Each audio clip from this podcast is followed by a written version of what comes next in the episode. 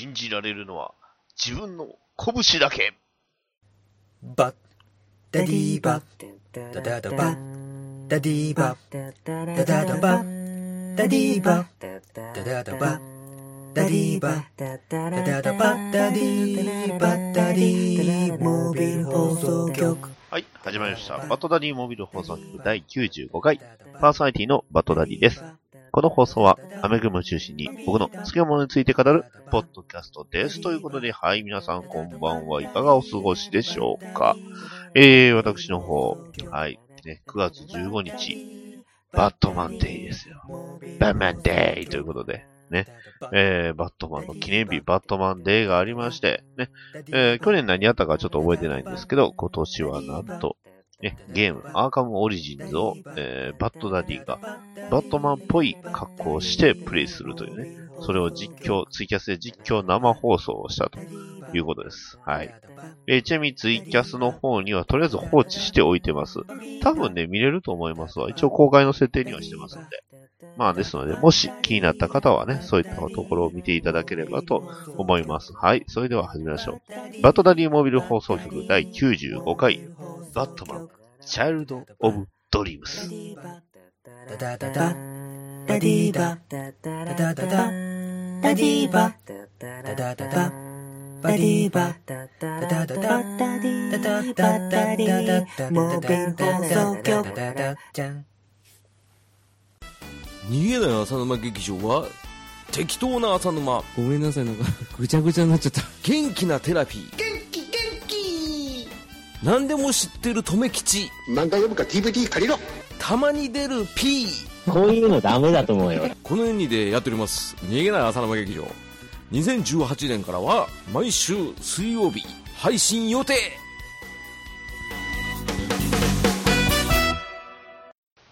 答えは得た。ドクターフェイトのお悩み相談室。どうも皆さん、こんばんは。ドクターフェイトです。このコーナーは、私、ドクターフェイトが宇宙人、未来人、異世界人のお悩みを、ここ、ホール・オブ・ジャスティスの一角で聞いていくという、いわゆる質問コーナーです。悩みをね、答えていきますので。はい。それでは早速、えーお便りを紹介していきましょう。えーまず、えー一つ目、ラジオネームが、えーこちらラジオネーム書いてないな。珍しいですね。えーラジオネーム、えー書いてない匿名希望さん、どうもありがとう。えー最近、ガールズパンツァーというアニメにハマりました。そこには兄上はいないのですが、えー非常に可愛い女の子たちがいっぱいで、もううはうはです。そんなことより兄上もういい、お前はロキだろ。もう、こんなの送ってくれる。あともう一人送っていただいているな。えー続きまして、えーピスケさんからいただきました。どうもありがとう。最高のいじり方をしていただきありがとうございます。いえいえ、こちらこそ。バッドダディさんがテーマトークでおっしゃっていましたが、そこの物陰にいらっしゃるミッドナイターさんは、コンスタンティンの映画に出ていた戦う祈祷師、ミッドナイトと同一人物なのでしょうかと、いただきました。どうもありがとう。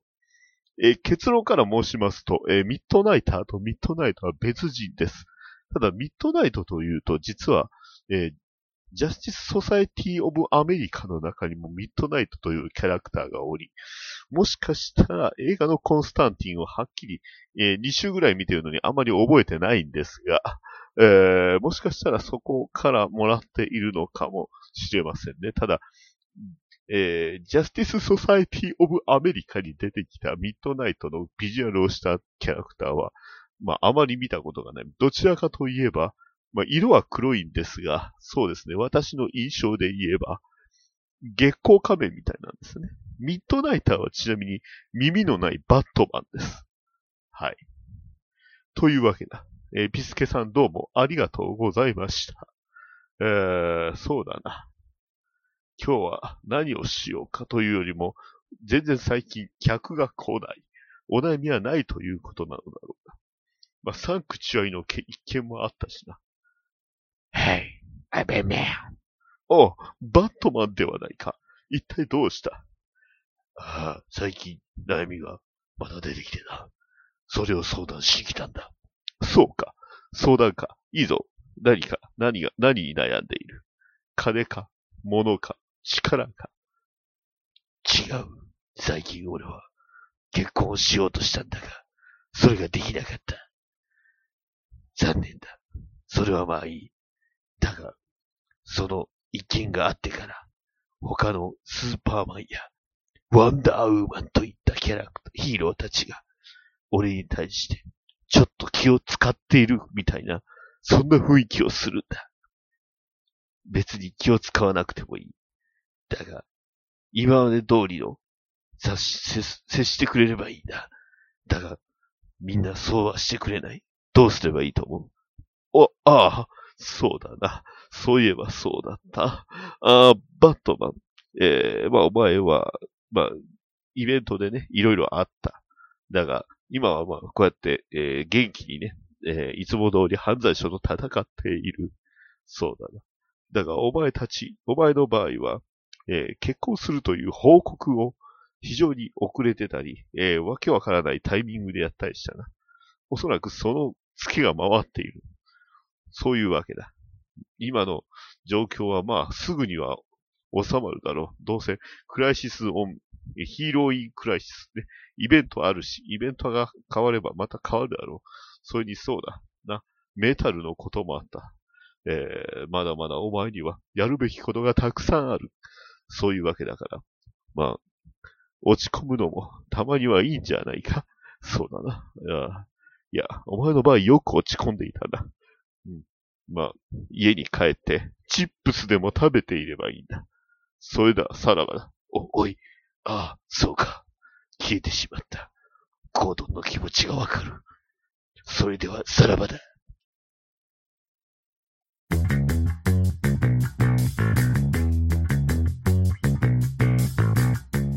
もちおとコロのゲーム的テーマトーク祭り2018年5月から始まったこのコラボ企画。好評につき、この度追加のトークテーマを発表します。1テレビゲームだけがゲームじゃない。アナログゲーム。2、あのドキドキの瞬間を忘れない。未来を感じたゲーム。3広大な世界が俺を待っている。オープンワールド4、敗北。それもまた人生。挫折したゲーム。5子供の頃のあの興奮をもう一度。復刻してほしい機種。6思い出すだけで冷や汗もの。ゲームのトラウマ。新たなトークテーマを魚に。何を喋るかはあなたの自由飛び入り挑戦者の参戦大歓迎一緒に楽しみましょう今夜もやっぱり誰かとゲームの話がしたくなるかもはい。というわけで、今回ね、えー、バットマン、チャイルド・オブ・ドリームスということで、なんとこちら、日本のコミックなんですよね。はい。えー、誰が書いたかと申しますと、ね、えー、キア・アサミア・プレゼンツって書いてますね。はい。そうです。ね。えー、漫画版の、えー宇宙戦艦なでしこ、ね、もしくはサイレント・メビウスの、えー著書でおなじみ、ね、えーご存知の、えー、朝宮キアさんというね、漫画家の方が、なんと書いたバットマンなんです。ね。えー、結構びっくりはびっくりですよね。はい。ね。えー、ちなみに僕が今持ってるのは、えー、2005年7月17日に初版が出た、バンブーコミックスから出た、えー、まあ、いわゆるコンビニの、えー、まあ、ちょっとね、あの、文庫みたいな、そんなもんなんですね。元のコミックはもっと大きいコミックであったんですよ。えーただちょっとこういうね、えー割とお求めやすい値段と、えーまあ、手頃なサイズで、ねえーサービス定価500円というふうに書いてますね。えーまあ、正直言います。あの、これを、えー新品で見つけるのは非常に難しいというか、おそらくないんじゃないですかね。はい初版どころか、えー増刷かかったかもちょっと怪しいんですが、えーそんな、えーレアなね、えーバットマン本、ね、えーを、まあ、もも私持っておりますのでね、えー非常に、えー面白い作品になってますので、今回紹介させていただくんですが、えーコンビニ版の特徴としましては、まず、えーっと、背表紙っていうんですかね、あのーまあ、本を立てて、ね、えーまあ、あの正面に見える部分に、世の中には、ヒーロー、英雄か、英雄って書いてね、えー横も横でバットマンって書いてあるんですね。英雄が足りないって書いてあるんです。ね。まあ、まさにその通りですね。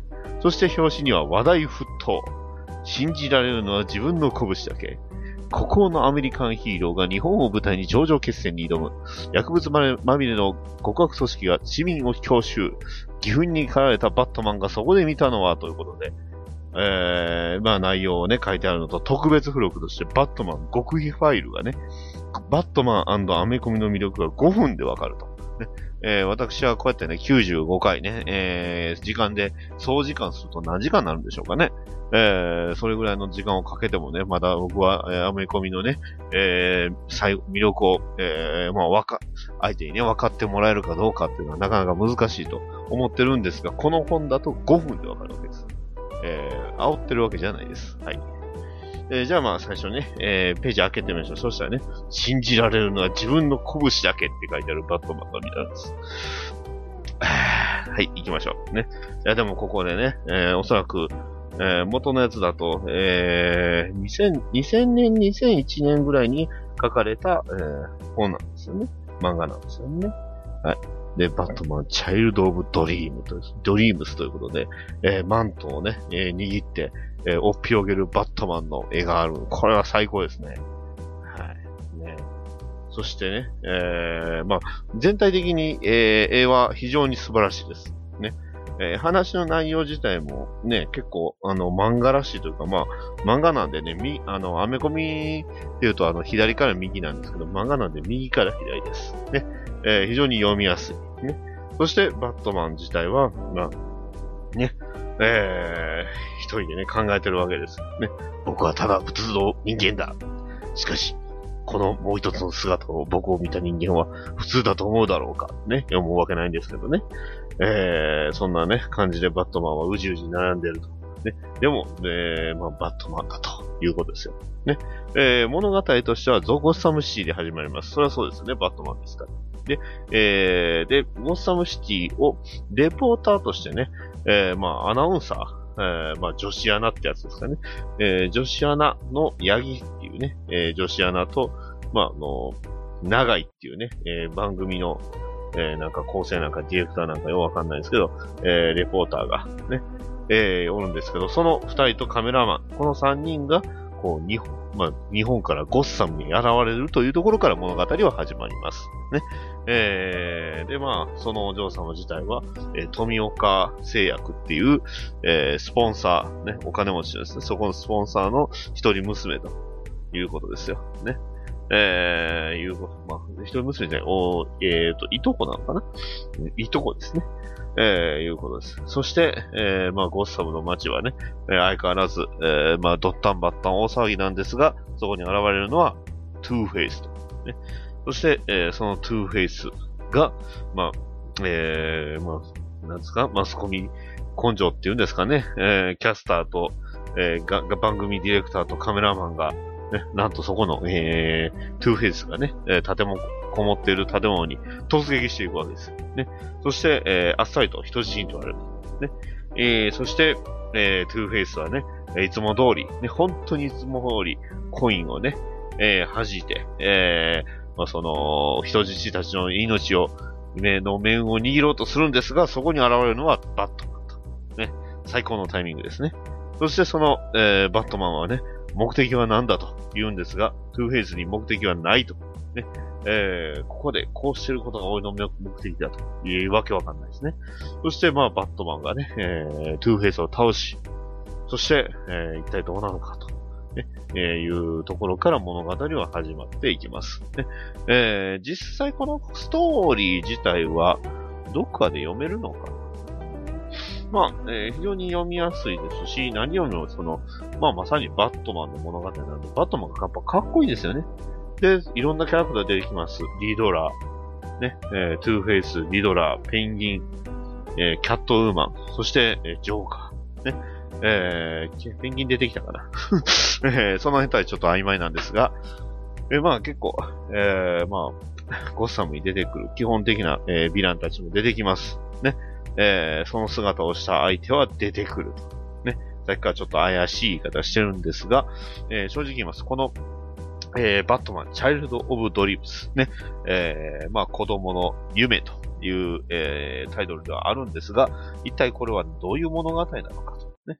えーまあ、その中心はね、バットマン、そして、えーヤギっていうね、えー女の子の、キャスター、えーまあ、あの、女子アナ、ね、えーがメインではあるんですが、えーまあ、基本的には、バットマンファン、ね、えーまあ、それこそね、僕や、えーねえーこの、えー放送局に来てくれた、シンさん、ユリさんといったね、えーバットマンファンに、えーまあ、向けた物語なんですよね。で、えー、まあ実際ここからちょっとネタバレありな話をしていくんですが、えー、ジョーカー、トゥーフェイス、ねえー、そしてリドラー、それぞれそのバ、まあ、あの、ゴッサムに現れたヴィランたち、全員、えー、アーカムアサイラムにいます。でも、外で悪さをしていると。じゃあ一体何者なのかと。ねえー、そしてその変化した、まあ捕まえたヴィランたちは全員死んでしまってると。ねそんな中、調査を進めていくと、バットマンは、なんと、最後は自分が現れる。ねえーバットマンが現れると。ね、そしてバットマン同士で戦い。ねえーで、そのバットマン、倒したバットマンの正体は、なんと、ね、えーまあ日本からやってきた、えーまあそのディレクターだったんですよね。ね、えーそしてまあそのごたごたでその、えーディレクターはバットマンの顔に傷をつけたりするんですが、えーまあ、薬を使ってる。ね。そう、なんとその薬っていうのは、まあ、言ってしまえば、その薬を使えば、そのキャラクターになれるというね。えーつまりその男はババットマンの薬を使ったと。ね。えーいうことです。ね、ここまでで前半です。そして、えーまあ、えーその、えーまあ、出所は、まあ、もちろん日本だということで、ブルースは日本で、えー行くことになったと。いうことで、ここから後半が始まります。ちなみにこれ元のコミック自体は、えー、まあ2巻、全部で上下巻ですね。上下巻の上、えー、2巻の構成になっております。ね、えー、まあこのコンビニの方だと、えー、1冊でそれがね、えー読めるということなんですが、が、ね、ここから2巻、えー、2巻になってくると、まあ実はそのね、えー、ヤギっていうキャスターはかつて、ゴーサムの街で、ね、えー強盗に襲、両親と共に強盗に襲われ、そこを、要はバットマンに救われたということですね。はいまさにバットマンと一緒ですね。で、えー、まあそんなバットマンと同じか、えー、まあ体験をした彼女は、要はそのバットマンに、えーまあ、惹かれるようになってしまったと。まあバットマンファンになってしまった。ね。えー、大丈夫ですかね。はい。で、まあ、えー、そこでね、えー、まあ、いろいろあって、えー、バットマンというか、ブルース・ウェインの住ん、えー、ところに、なぜか、日本なのに、えー、キャットウーマンが現れると。ね。えー、当然その中身はセリーナではない。一体何なのかというと、えー、実は、そのおじに薬を盛られた、まあ、ヤギキャスター、ね。えー、だったということです。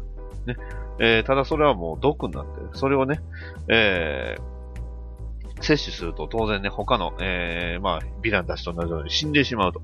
えー、じゃあそのね、えー、継続剤を探しに行かなべ、行かねばと、ね、えー、バットマンは東京中をバットモービルで走り、ね、そして、えー、ついに、それを見つけるわけですよね。えーそこが、要はその富岡製,、えー製薬所というところで、えーまあそのヤギキャスターのおじがいるところなんですよね。で、そこに、えー待ち受けていたのはバットミュージアムと。そう。バットマンファンにとってはもう最高の場所ですね。えーバットミュージアム。ね。えーバットマンのグッズや、ね。えー道具や、コレクションがいっぱいある。ね。えー僕は君を初めて見た時から大ファンになったんだ。まあまさにね。えー僕らですね。えー君はすごい、君はかっこいい。まあまさに僕らですね。僕は八方に手を尽くして君に関係のあるものを集めてきた。そういう人いますね。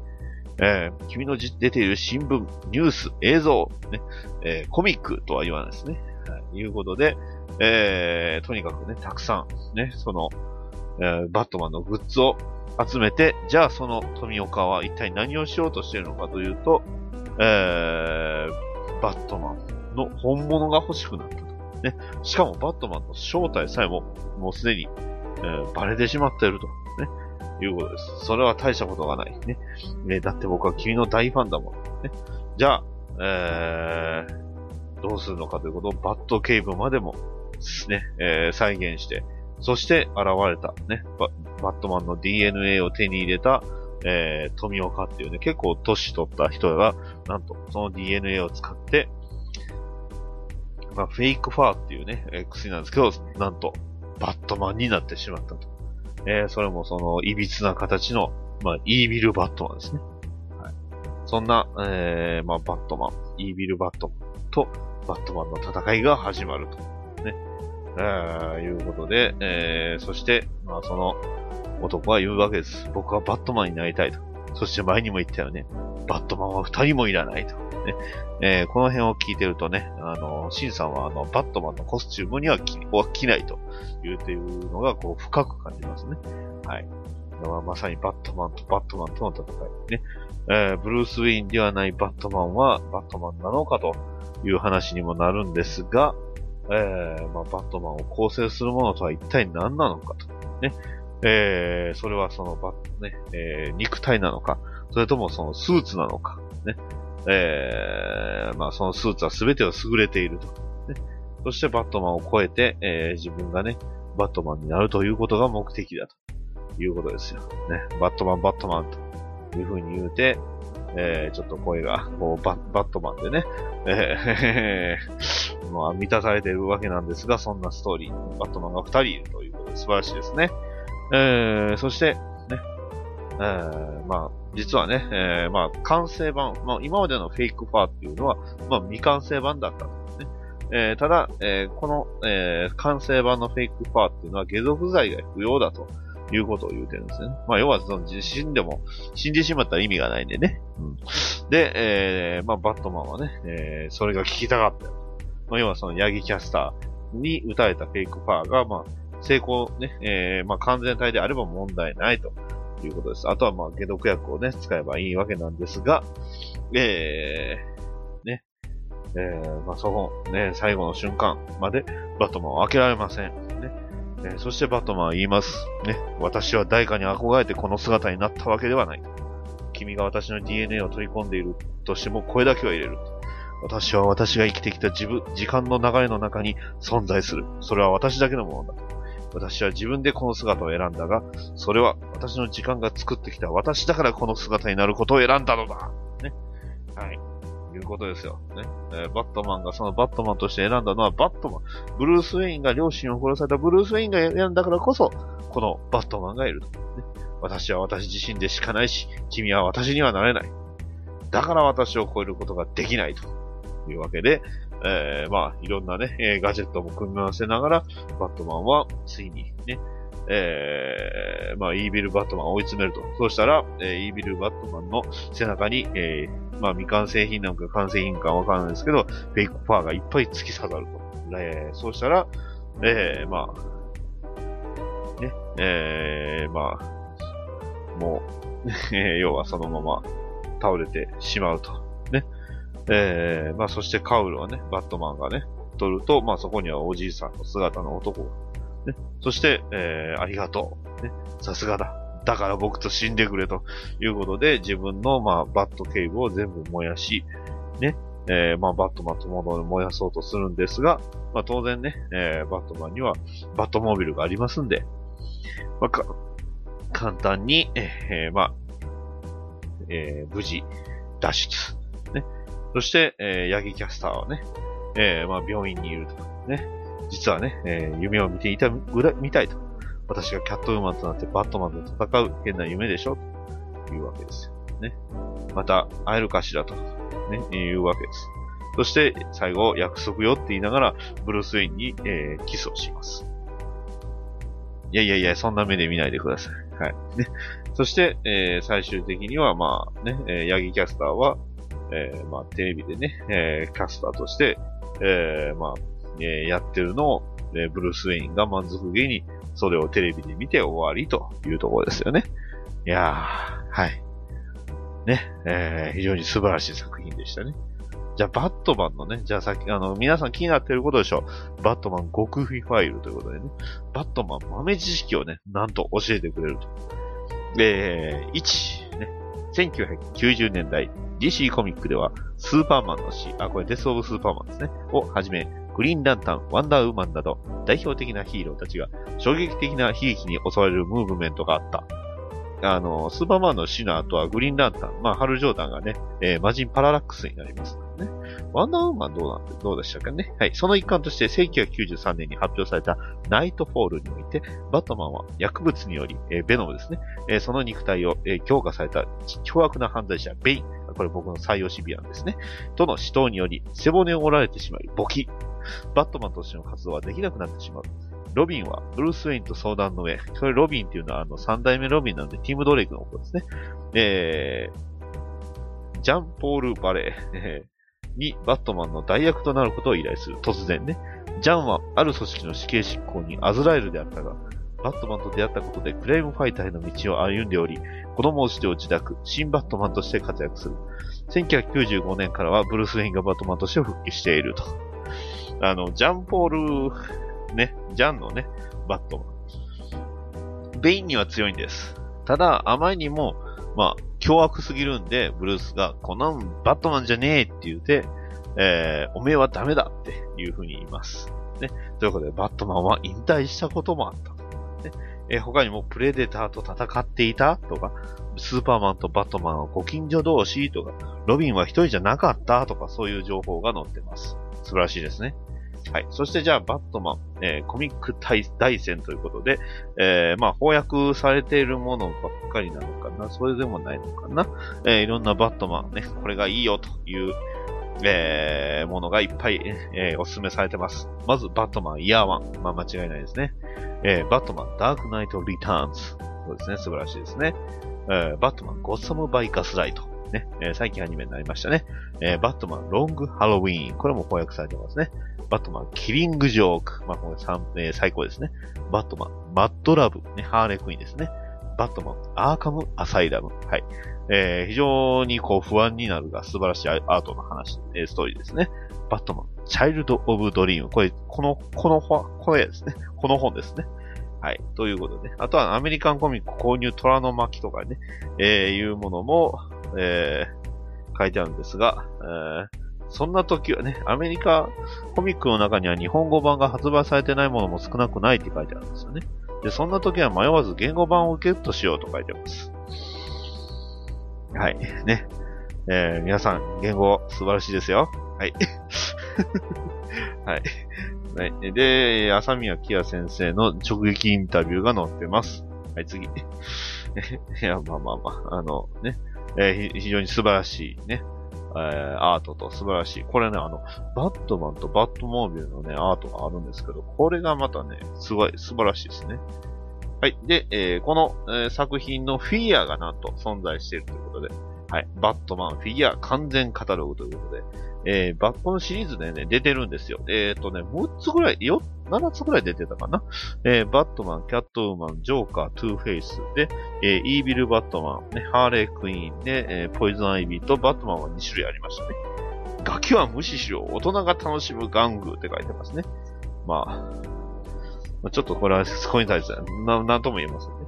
はい。ということで、どうですかね。えー、まあ、まあ、今回ね、聞いていただいた方もすでに25分経ってますね。まあ、これ本編も含めてですね。ということでね、えー、どうでしょうか。バットマンアメコミの魅力が5分で分かったでしょうか。僕はまだまだね、えー、それを5分で伝えきれるほどの技量はありませんが、ね、こうやって、えー、たくさんのね、バットマンをついて話して、興味出てくる人が出てくれば嬉しいなと思っております。それでは、以上です。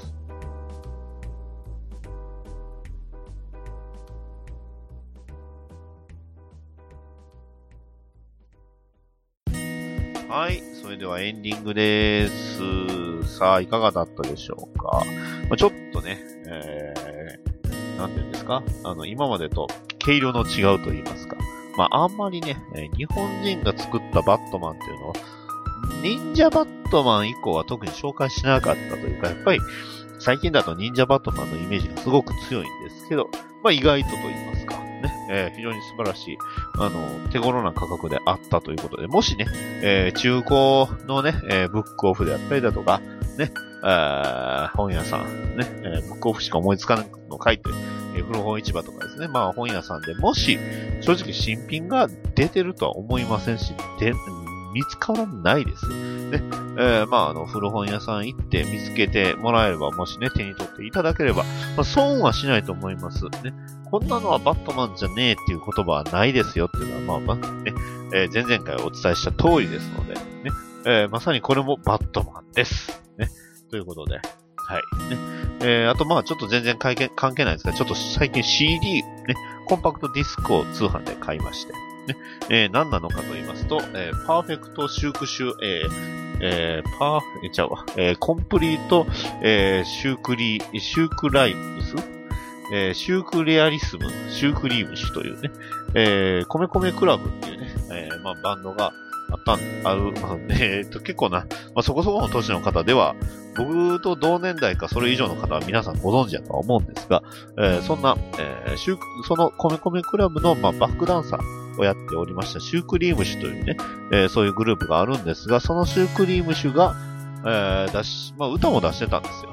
で、その歌、出した歌の、えーまあ、コンプリートアルバムというのが欲しかったんです。なんでそんな、ね、えーまあ、うちあの、まあ、うちの母親がね、えーこのゴメクラブ大好きなんで、まあ、シューク、シュークリームシも知ってたんですが、えーこの CD はないと。ね、なんで欲しかったのか。ね、えーそれはトラック11。バットマン。クレッセントナイトストーリー。えートラック12。I love バットマンというね、なんとバットマンのね、えーアニメのバットマンの歌を歌ってたんですよ。えーこれはアミューズメント、えーシアターだったかな。えーなんかそういう、えーまあ、企画の、えー電光石火バットマンを、なんか、えー俳優、女優だけで吹き替えたっていうね、えーそういうなんか地獄めいた え作品があったんですが、えーそれのオープニング、エンディングが、えーまあ、シュークリームシやったんですよね。はい。えーという作品でした。えーまあ、そっちの方はちょっとね、えーまあ僕も全然、えーまあ、リアルタイム追ってるわけじゃないので、えー読み、えー見ることはできなかったんですが、まあ、えーそういう作品もあったということで、まあ、バットマンの曲がね、日本語でき、えーけるということです。これカラオケあったら絶対歌いますけどね。えー、ちなみにあの、I love バットマンの方は、これはあの、誰の歌かっていうと完全にジョーカーの歌ですね。えー笑顔で迎えるとか、拍手でね、えーお出迎えとか、あの、完全にね、えーこれはジョーカーだろうというような歌詞がね、えー満載の素晴らしい曲でしたので、はい。えーね、えーどこでモテていても帰ってきてね、ね、えーなんかそれレゴバートマンで言ってましたよね。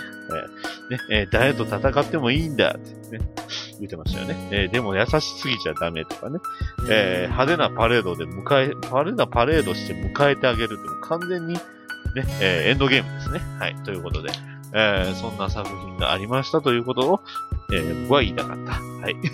えーというわけで、えー今回ね、えーバッドダディモービル放送局第95回以上になります。それでは、さようなら。